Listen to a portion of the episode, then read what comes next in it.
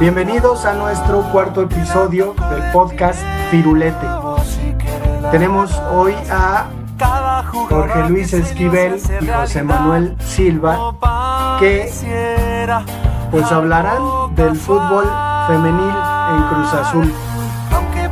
Está sonando la canción de Bersuit Vergarabat, Toco y me voy y agradecemos a esa agrupación por permitirnos tocar esta pieza. ¿Cómo están? ¿Cómo les va? Hola, pues bien, aquí esperando hablar de, este tema que pues creo que va a ser interesante, creo que le podemos sacar mucho jugo. ¿Cómo estás, Silva? ¿Qué tal? ¿Todo bien? ¿Todo bien? Muchas gracias. Eh, igual, en, a pesar de que es eh, muy joven, extremadamente joven, no, no sé si decir que todavía este, a gatas o ya camina el tema del fútbol femenil en México, pero vamos a hacer todo por eh, tocar los distintos temas o las subramas que, que salen, las raíces que salen de este tema que es bastante interesante. ¿Cómo le está yendo al equipo femenil en estos momentos en la liga? Ahorita está en sexto lugar, ha jugado 13 partidos, de los cuales ha ganado 6, ha empatado 4 y ha perdido 3, con 18 goles a favor y 15 goles en contra. Me parece, no sé, ojalá alguno de ustedes este, me corrija si lo amerita, que Alejandra Curiel con seis anotaciones es la actual goleadora del equipo. Sí, es así. Sí, me parece que sí, este, creo que es la gran referente, ¿no? Y, y, me parece que por ahí tiene pasado azul crema esa, esa delantera. Entonces, pues, sí, es, de llamar mucho la atención este, este buen, buen paso de Cruz Azul femenil, porque no, no estábamos acostumbrados o no estaba acostumbrado a estar en los primeros planos. Y como lo, como lo dices, tiene tres derrotas y puntualmente te las digo, han sido Monterrey, que Monterrey es una potencia en el fútbol femenil. Ha sido Santos, que también ha tenido buenas campañas. Y ha sido Pachuca. No, Pumas. Ha sido Pumas. Este, y sí, y es de llamar la atención que por ahí la jornada 7, 8, no recuerdo, le quitan el invicto Atlas, que también es, que también es buena, sobre todo como se le considera Atlas en el, en el fútbol masculino una buena cantera, creo que creo que también este ha dado futbolistas mujeres como tal. Y, y sí es de, es de llamar la atención este buen paso que, que tiene el Cruz Azul femenil. Y sobre todo yo, yo le echaría la principal razón es de, de la continuidad que se ha tenido en, en esto, porque porque no sé, en, en, las otras escuadras he visto, he visto esta continuidad y en Cruz Azul he visto que cambian de plantel muy seguido, cambian 6, 7, 8 jugadores al torneo. Entonces creo que creo que es de llamarla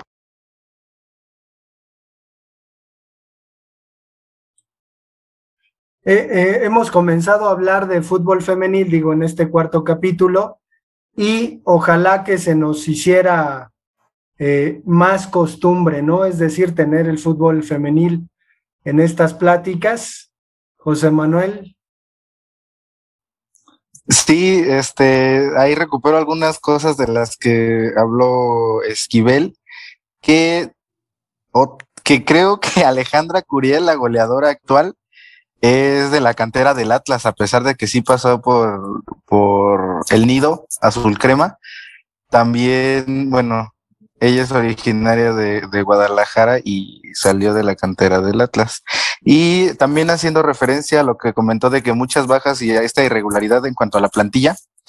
Eh, las bajas para este torneo, que fueron en enero, fue Jessica Tenorio, Fátima Alonso, Brenda García, Guillermina Martínez, Marilyn Díaz y Karime Abud. Las altas fueron Georgina Peralta, que viene de Juárez FC, Gabriela Huerta viene de Chivas, Ana Acosta es debutante, Zoe Tapia de Puebla y Daniela Alcántara de Querétaro. Igualmente que el director técnico Carlos Pérez fue portero, no sé si suplente o tercer portero en la época de El Ojitos Mesa cuando fue director técnico de Cruz Azul. ¿Alguno de ustedes sabe más?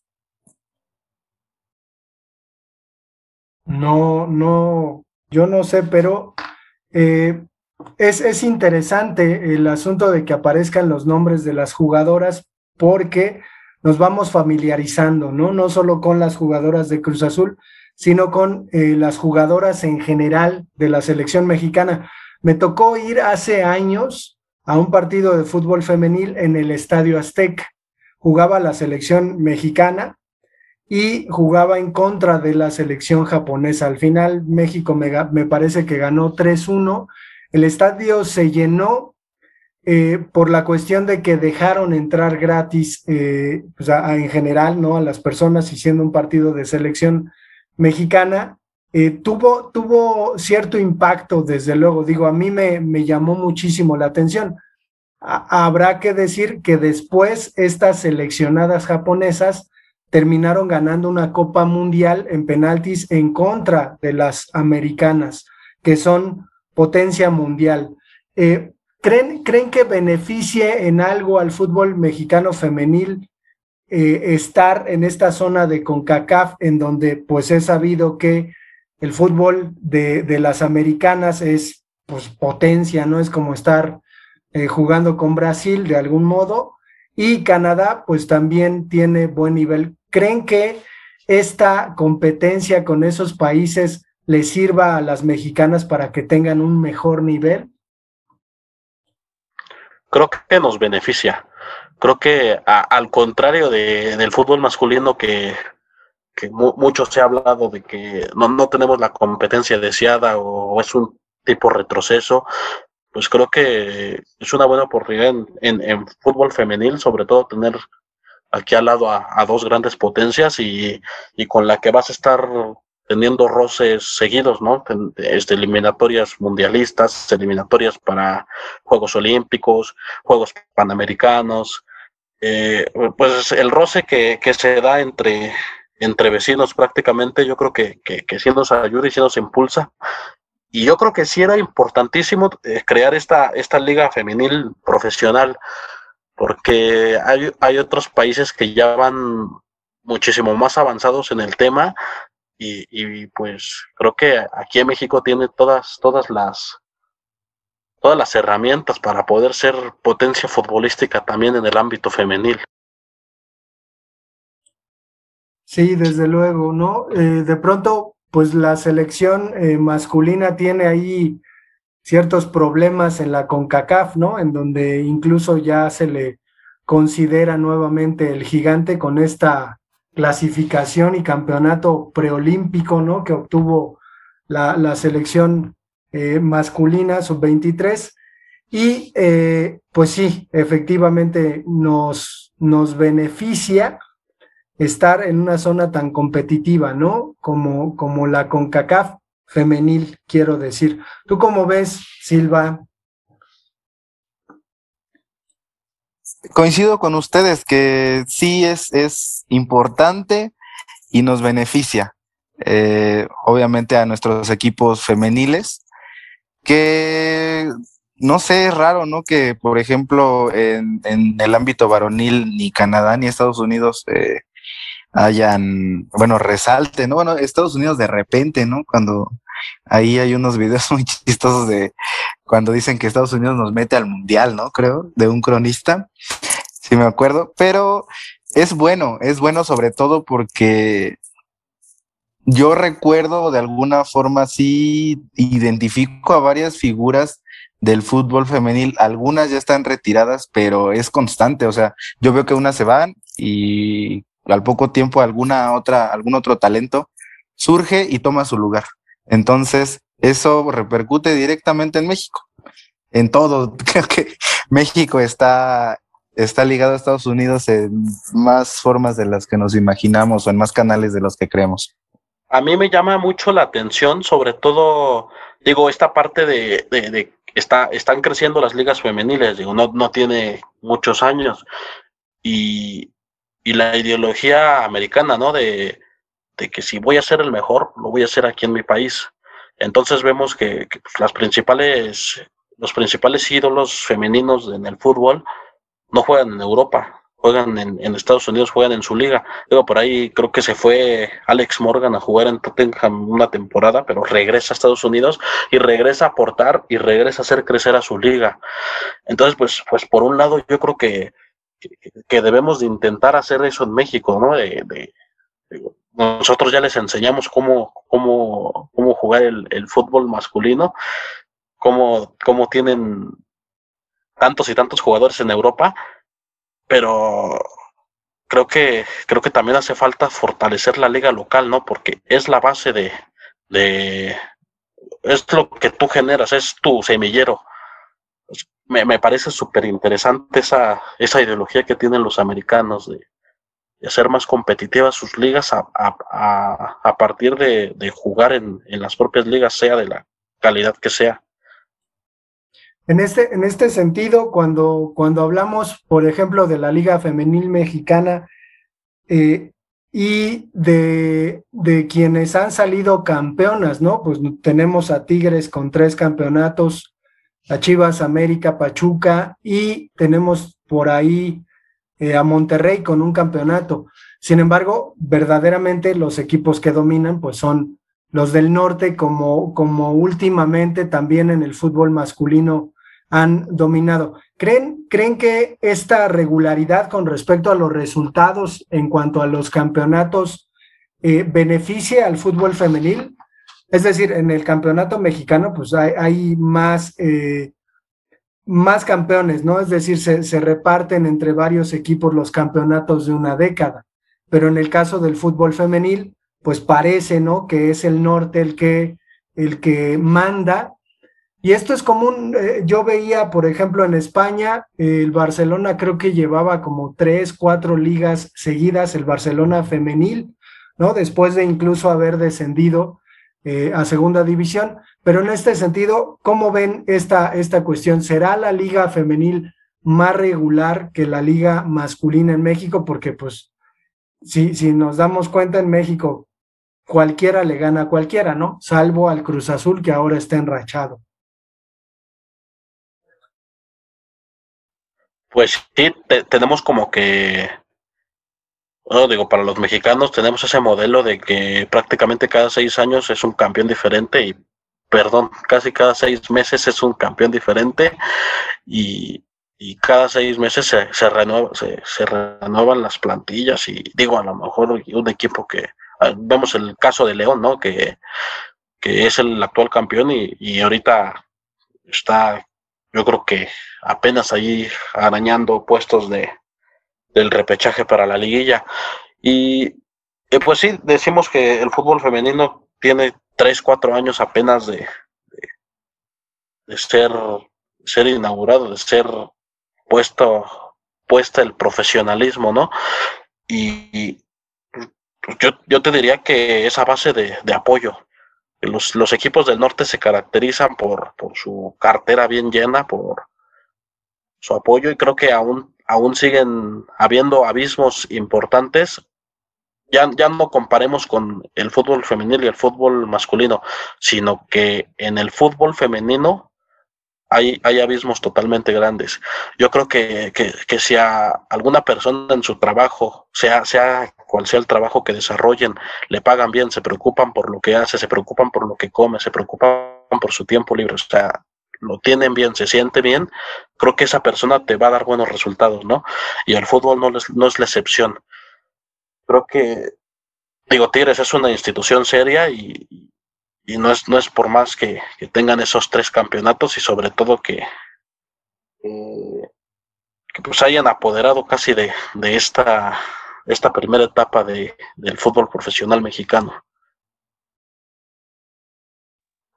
Yo tengo la idea de que sí, comparto un poco esto que dice Esquivel con los equipos del norte, esto del que dimensiona de la cartera llena, pero pues no sé qué más, más bien que han visto los norteños, obviamente usando su manera, digo su manera, su dinero de manera inteligente que han visto en el deporte, ¿no? Creo que ahí está el, el signo, el símbolo que tenemos que prestarle atención, ¿Por qué el norte resalta siempre en deportes? O, específicamente el estado de Nuevo León, ¿no? Que incluso en otros ámbitos como el turismo y demás, pues han, han hecho hasta donde han podido. Yo creo que sí podría hacerse ahí una hegemonía tal vez, porque sí está muy marcada la desigualdad en cuanto a divulgación, a publicidad que se le hacen a, distintos equipos. Tal vez otros tienen los ojos más abiertos que unos directivos, instituciones tienen los ojos más abiertos que otros. Em, como dice Esquivel, que tiene tres, cuatro años, el fútbol femenil, de hecho, tiene cuatro. Eh, oficialmente, la Liga Femenil se inaugura el 5 de diciembre de 2016 y el primer torneo es el Apertura 2017, en donde me parece que el Cruz Azul Femenil, no entendí bien los datos, pero me parece que no participa. Y además, los torneos han sido muy irregulares en cuanto a juegos. Aquí tengo unos ejemplos de que la Apertura 2017 fue con 14 partidos, el Apertura 2019 con 18 y el Apertura 2010, la Apertura 2020, perdón, con 17 partidos. te explico un poco de, ese tema, Silva. Este, se crea primero la, liga y se hace un torneo, una, una copa femenil en las instalaciones de la Federación Mexicana. creo que gana Pachuca y, y, por un marcador muy abultado a esto que dices de que ha sido muy irregular en cuanto a equipos, cuando empieza la liga se divide en dos grupos, los, por así decirlo, occidente y norte y centro-sur. Entonces estos dos grupos juegan entre ellos a visita recíproca, ponle nueve equipos y nueve equipos, y por, eso se tiene, se tienen este, ¿qué me dijiste? 14 jornadas, creo.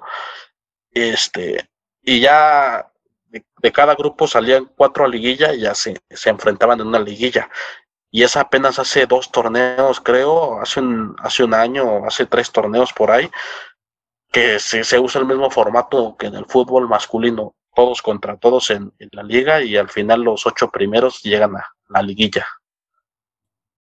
Yo, yo, creo que es muy, muy relevante que estemos hablando de fútbol femenil y de pronto eh, pues me surge la idea de cómo es que el fútbol se inició en Inglaterra a través de pues un juego exclusivo para universitarios, un poquito como es hoy el tenis, que le encanta a Silva y del que es conocedor, y cómo es que sobre todo eh, pues los trabajadores de las fábricas comenzaron a apoderarse del juego, que pues al final pues el juego no tenía dueño, y cómo es que el fútbol se terminó popularizando entre los hombres a tal grado de convertirse en lo que es hoy día.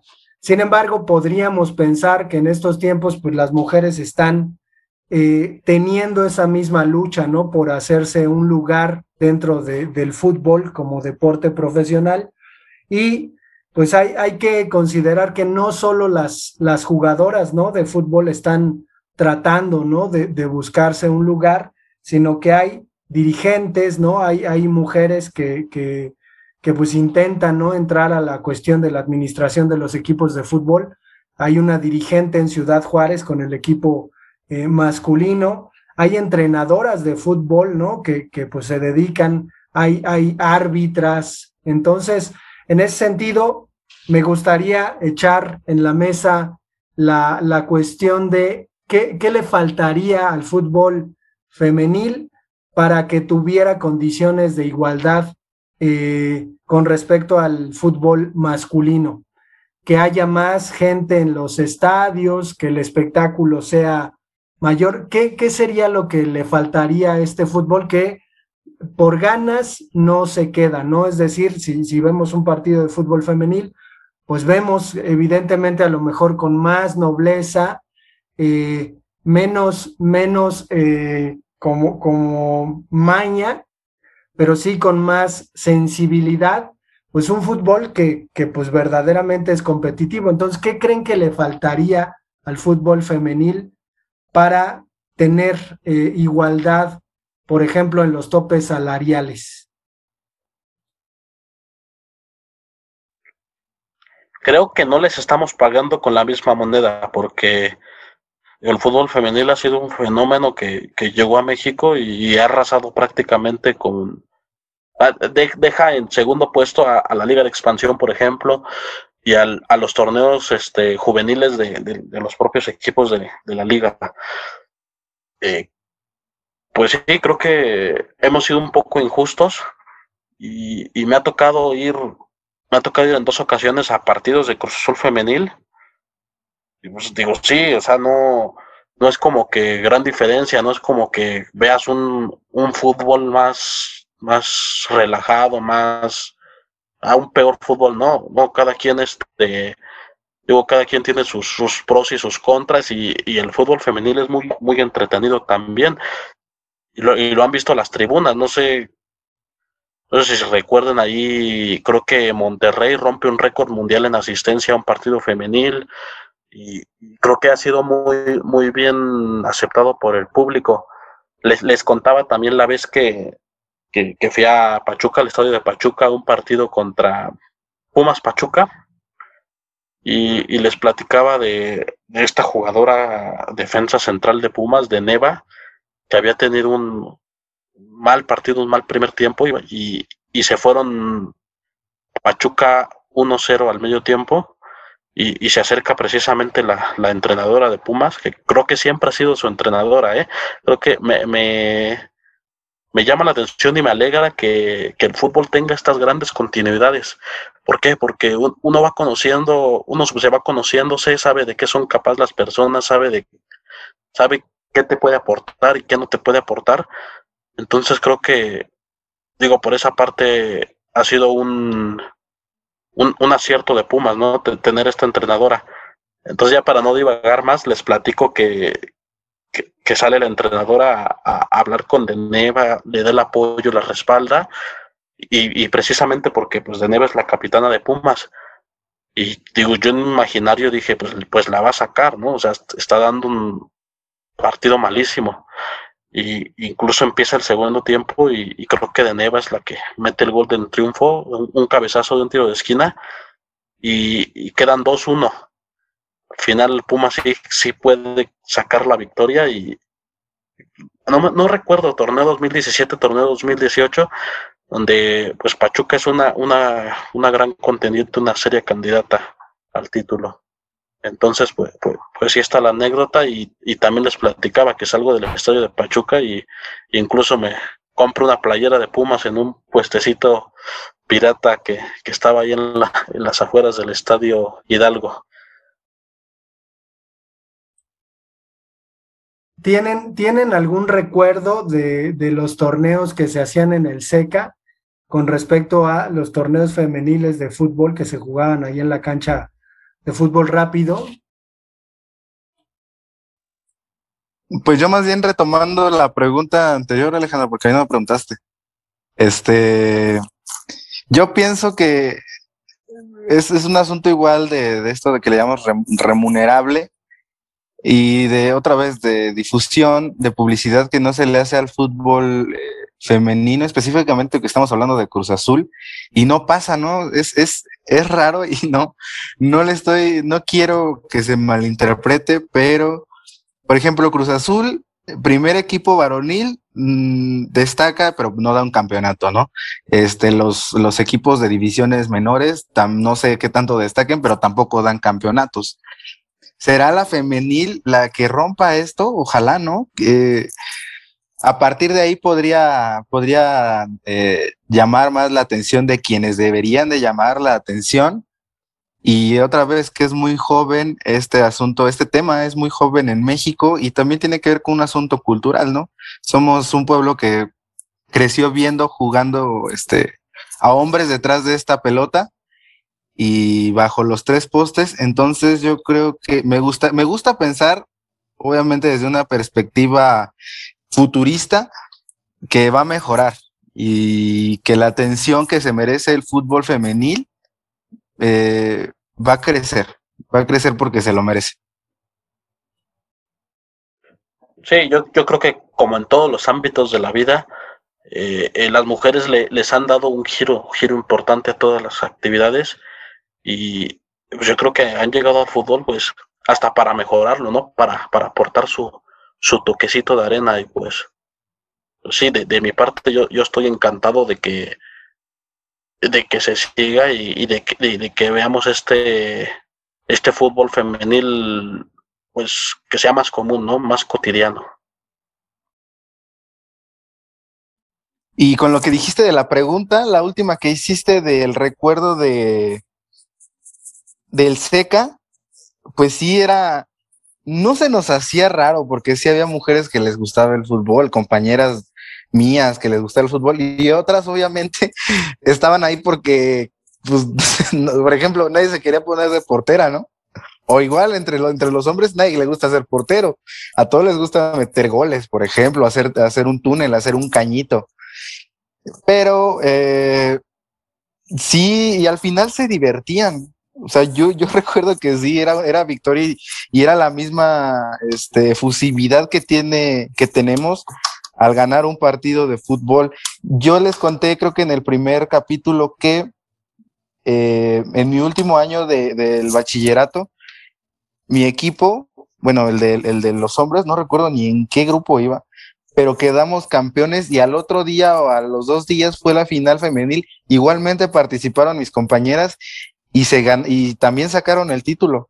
Yo tengo, es el, creo que pudiera ser el mejor recuerdo que tengo del bachillerato eh, hablando futbolísticamente, porque sí, o sea, era de no creerse. Yo no sé si ya se si a partir de esa fecha se repita esto de que el equipo femenil y el varonil hayan ganado,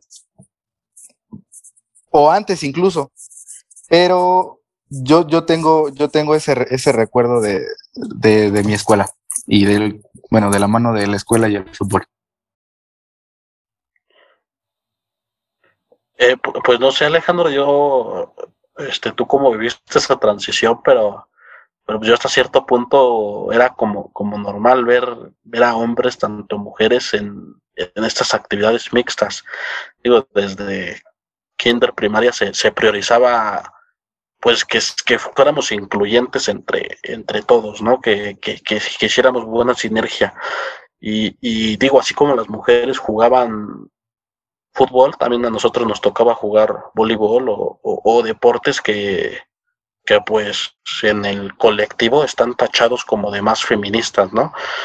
Entonces, pues, pues sí, digo, a mí me gustaba también jugar con, con mujeres, digo, te, aportan este yo creo que, que otras ideas al, juego y, y, veías también en ellas intereses que, que, pues decías,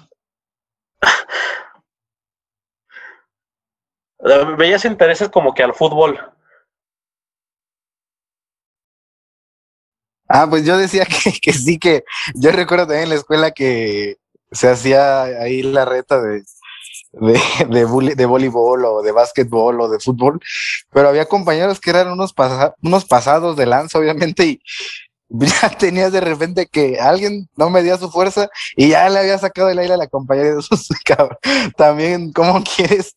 Si no, si no eres capaz de, de, moderarte, ¿no? Porque no es asunto de que porque sea mujer le doy más suave, sino porque pues también a un compañero vas y le das una, un entre y te lo, te lo llevas. Entonces, pues no hay que, no hay que perder esa pauta de que los deportes son eso, son deportes, ¿no? No es un ring, no es, no es este un cuadrilátero para pues darnos unos, unos entres. Igual, pues, hay mujeres que también son muy entronas y está bien, qué bueno, porque igual me llegaron a pegar y qué bueno pero pues los hombres de pronto no distinguimos, ¿no? En este asunto, este, que es más bien de instinto y que nos, nos, nos emociona, nos, nos saca espuma de la boca el ganar. Pues yo, yo recuerdo eh, esos partidos eh, de campeonato escolar en la cancha de fútbol rápido del SECA y sí, pues me llamaba mucho la atención, ¿no? Que, que yo personalmente provengo de de un tiempo en el que pues, las niñas no jugaban, ¿no? Eh, fútbol. Y entonces llegar al SECA y ver que pues se aventaban sus partidos, que jugaban, eh, me entusiasmaba mucho la manera en que igual se, se, apasionaban por el juego e igual le echaban ganas para poder eh, sacar el resultado y ganar. Eh, sobre todo eso, creo que, creo que resalto las ganas, ¿no? Con las que atacaban, quizás de manera desenfrenada, ¿no? A lo mejor atacaban todo el equipo, ¿no? No la portera, pero sí todo el equipo se iba al frente y conseguían el gol, que era lo que más me llamaba la atención, ¿no? Entonces, creo que era, creo que era eh, siempre muy interesante ver esos partidos que además solían, eh, pues al público en general, a, al plantel, a la escuela, ¿no? Entusiasmar más, creo que el de los, el de los hombres. Pero creo que la, la, la generación de, de Esquivel fue muy apasionada con esos torneos, me parece recordar por ahí que, que se ponían muy mal. Pues sí, no, sé, este, tú decías que, que, las mujeres eran un poco más nobles y, y, yo creo que era lo contrario, ¿no? Creo que se, se pegaban con todo y digo, dentro del juego era, era juegan con otro tipo de, de, pasión, si, si, si, se puede decir, ¿no? Y, pues creo que creo que está bien trabajado está en el profesional, profesionalismo porque cuando una mujer pasa pasa de esto de amateur a, a, profesional creo que ya traen buena disciplina creo que traen son son un poco menos menos este, liberales que el hombre, ¿no? Por así decirlo. Este, o sea, están más centradas en lo que quieren lograr y, y, se ve con, con, los resultados que, que obtienen. Sí, creo que, creo que la mujer gana en, un montón de aspectos, no solamente en el asunto de la cancha, ¿no? Tenemos el caso de Marion Reimers, que es una pues, locutora, eh, analista eh, de fútbol, que, bueno, eh, personalmente no me, no me atrae mucho ¿no? el análisis que hace, sobre todo por, porque hay cierta ideología. Sin embargo, me parece loable ¿no? el papel que ella pretende tener dentro del fútbol femenil, buscándose un lugar, incluso como, como narradora que ha sido pues muy, muy criticada.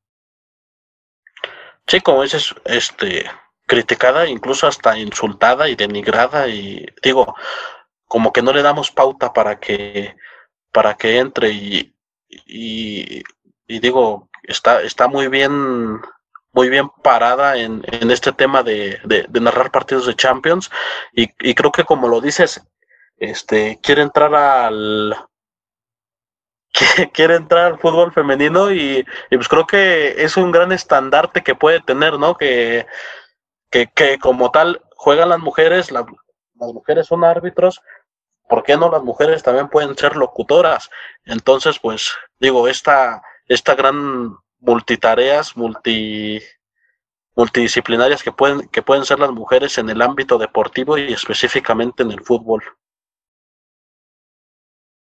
Yo recuerdo que antes de que llegara Coca, el técnico del, del Atlas, el actual, del equipo varonil de primera división, en redes sociales este, llegaban a comentar mucho, más de un aficionado, más de un comentario hacía referencia que la querían como directora técnica del Atlas. Bien, pues eh, nos falta además mencionar, ¿no? Que, que México consiguió el subcampeonato sub-17, eh, perdiendo la final en contra de España. Sin embargo, yo recuerdo haber visto eh, que desafortunadamente por llegar a esa instancia se convirtió en noticia, eh, se comenzó a seguir al equipo mexicano, pero no antes, ¿no? Es decir, se hablaba muy poco de, esta selección que al final terminó consiguiendo un subcampeonato eh, sub-17. Vamos a despedirnos, no sé, no sé qué quieran comentar ya para ir concluyendo este cuarto podcast. Eh, pues creo que nos, nos pasa en, en todas las, las, divisiones menores, ¿no? Uno, uno empieza a seguir al equipo cuando empieza a conseguir resultados favorables. O digo, a lo mejor hasta uno no se entera que, selecciones se quedan en fase de grupos, ¿no? Y, no, no hay más trascendencia. Yo creo que el fenómeno es, es, global, aplica para, para ambos lados. Y, y sí de rescatar que, en ese torneo se, se, deja fuera a Brasil en, en fase de grupos. El, Mundial fue en Uruguay, entonces pues, una cercanía. Y, y sobre todo este, este subcampeonato llega a un año de que se hiciera profesional el fútbol femenil en México. Entonces, pues, creo que nos habla de que, de que va creciendo a pasos agigantados. Yo quiero rescatar que, que sí que quiero ver eh, una liga femenil eh, en donde merece estar el lugar que se merece por todo lo que se ha visto en, cuanto a los logros de, las mujeres. Es bastante interesante. Y que pues que este capítulo va dirigido directamente al, al equipo femenil de Cruz Azul, ¿no? Que le deseemos lo mejor, que retome la racha y que por favor, por favor, para la gente de, de Ciudad Cooperativa o todos los cruzazulinos sean ahora quienes tengan que ver. ¿no? Y de paso, pues ya para despedirme le mando saludos a, pues a toda mi familia, otra vez a mi hermano, que son cruzazulinos de corazón, y que estén muy bien.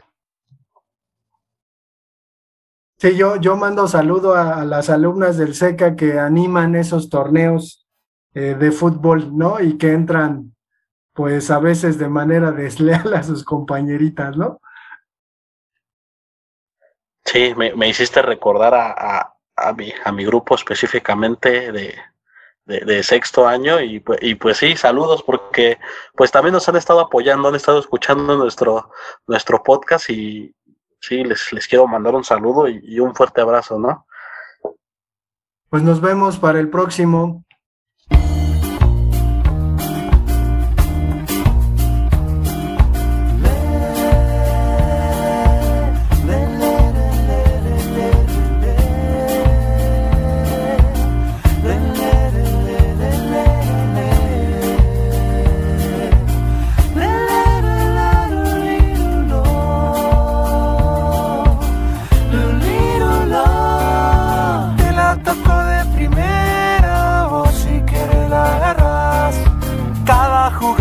Sueño se hace realidad o pareciera algo casual.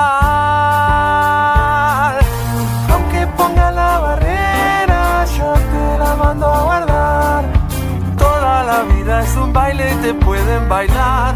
Aunque no quieras,